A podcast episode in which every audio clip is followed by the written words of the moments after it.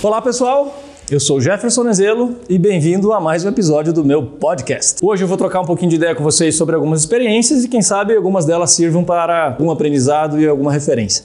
Bom, o principal tema da minha discussão hoje é um modelo próprio de autodesenvolvimento. Recentemente coloquei post no LinkedIn, quem quiser olhar depois pode conhecer, onde eu falo um pouquinho sobre o meu tripé do desenvolvimento. É um conceito muito próprio, mas algo que eu queria compartilhar com vocês. É, ao longo de 20 e poucos anos de carreira, de vida executiva, empresarial, eu acabei criando um modelo próprio de automotivação, que, como eu falei, eu chamo de tripé, que tem basicamente três pilares: um de gestão, outro de liderança e outro de desconforto. O que, que eu chamo de gestão?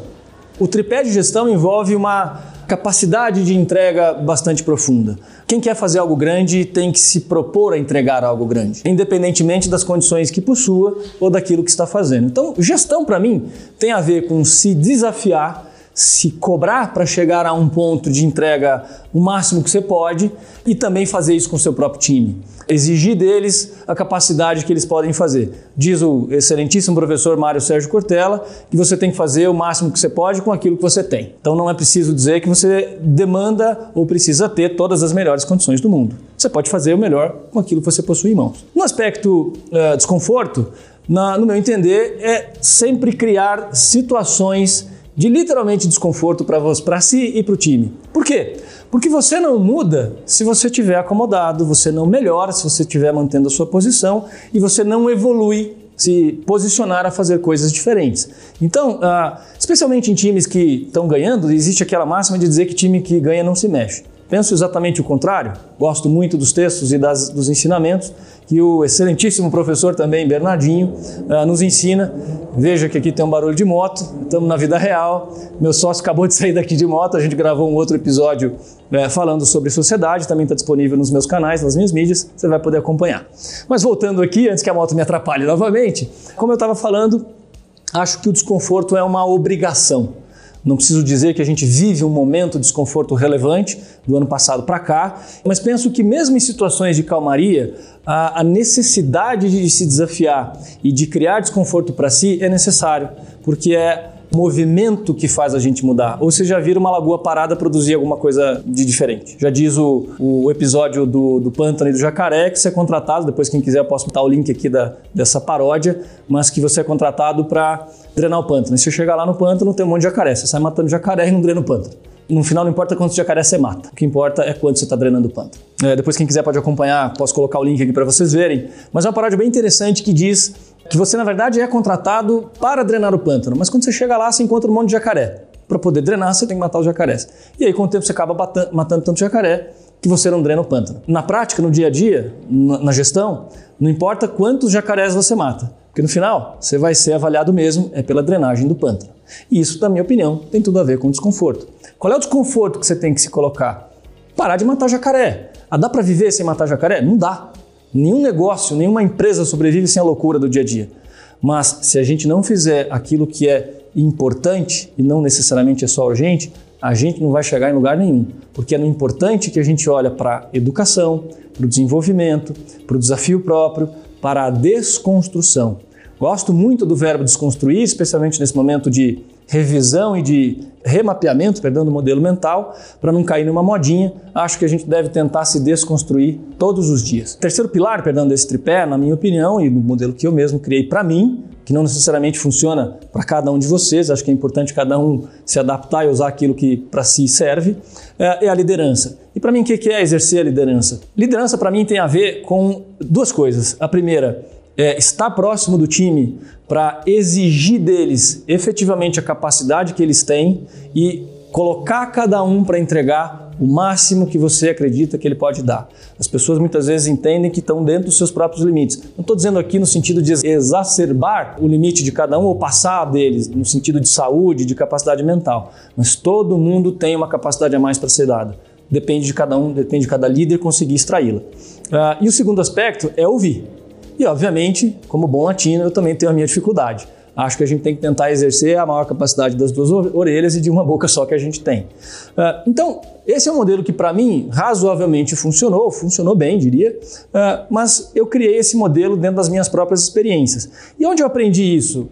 Com a liderança muito cedo. Tive a oportunidade e talvez até a ah, o benefício de ter a, o desafio de liderar equipes desde o primeiro momento. E estudei, li, obviamente procurei é, buscar conhecimento, mas não se aprende a não ser fazendo. Você tem que criar a sua própria forma, você tem que descobrir o seu jeito, o que, é que funciona no, tua, no teu modelo. Outro ponto que eu queria comentar é sobre os desafios, todo mundo tem perguntado, Quais são os maiores desafios nesse momento uh, na gestão? Eu penso, gravei até recentemente um vídeo para Anshan, uh, um vídeo rápido que vou tentar explorar um pouquinho mais, que são dois. Acho que o primeiro é estar muito próximo do cliente, máximo que você puder. Uh, e o que, que é estar próximo ao cliente? É ouvi-lo. É entender o que ele está precisando efetivamente e, como tenho dito em todas as rodas de conversas das quais participo, é, acho que a gente tem que fazer uma coisa, entre aspas, só. É vender o que o mercado está comprando. É, parece clichê, e na prática até é um pouco, mas vender o que o, que o mercado está comprando é literalmente atender a necessidade do cliente. Isso sempre foi dito, mas talvez nunca tivesse sido tão feito. Vamos dar um exemplo agora. É, não precisa ir longe para pensar nas entregas de delivery. Quantas empresas sequer tinham um modelo de e-commerce? e tiveram que fazer obrigatoriamente, senão não conseguiam, não conseguiriam sobreviver. Ou alguém talvez não tenha visto, ah, acho que foi em Santa Catarina, uma cidade não me recordo agora, um shopping que abriu, ou no Paraná, me desculpe, não me recordo de cabeça, que abriu para os carros entrarem dentro. Vocês imaginam um carro entrando dentro de um shopping para a pessoa fazer compra.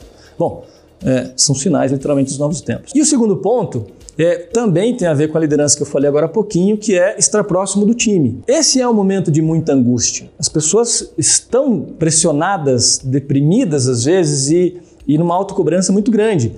De repente, todo mundo que era, entre aspas, só pai, mãe, profissional, passou a ter que ser diarista, professor, é, é mecânico, é, consertador de casa, enfim, mantenedor e assim por diante.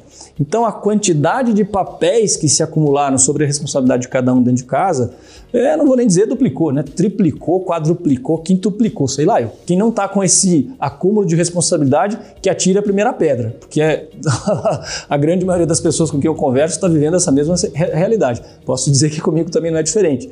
É, inclusive até o desafio não só de educar, mas de entreter as crianças em casa. Eu tenho dois pequenos, um de 11 e outro de, e outra de 5, e é um desafio literalmente diário. Né?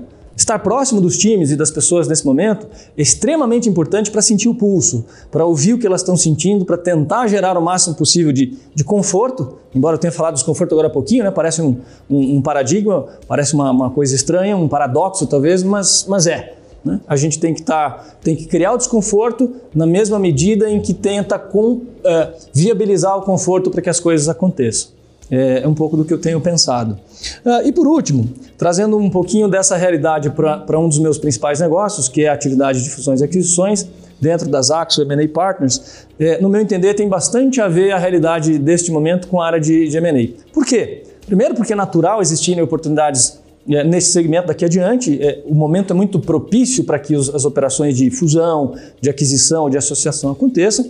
E segundo, porque na minha cabeça, é, num processo de integração de uma, de uma fusão, de uma aquisição, é, se dá bem quem pula para o novo barco primeiro.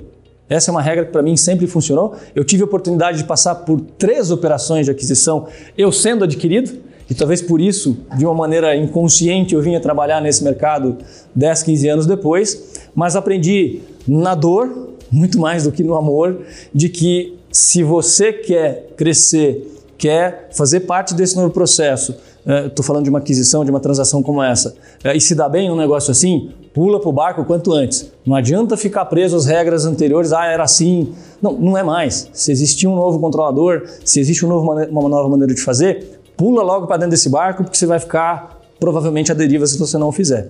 E voltando para o momento que a gente vive, isso para mim nunca foi tão verdadeiro, pelo simples fato de que quem não quiser estar tá conectado hoje, me perdoa a expressão, mas literalmente morre. Porque quem não usava, eu vou dizer uma experiência pessoal, tô até vergonha de dizer, mas eu não tinha Instagram. Eu tinha saído do Facebook, mas não tinha Instagram. E a equipe da produção aqui eles foram duros, me fizeram fazer porque eu tinha que fazer mesmo, já estava passando da hora, né?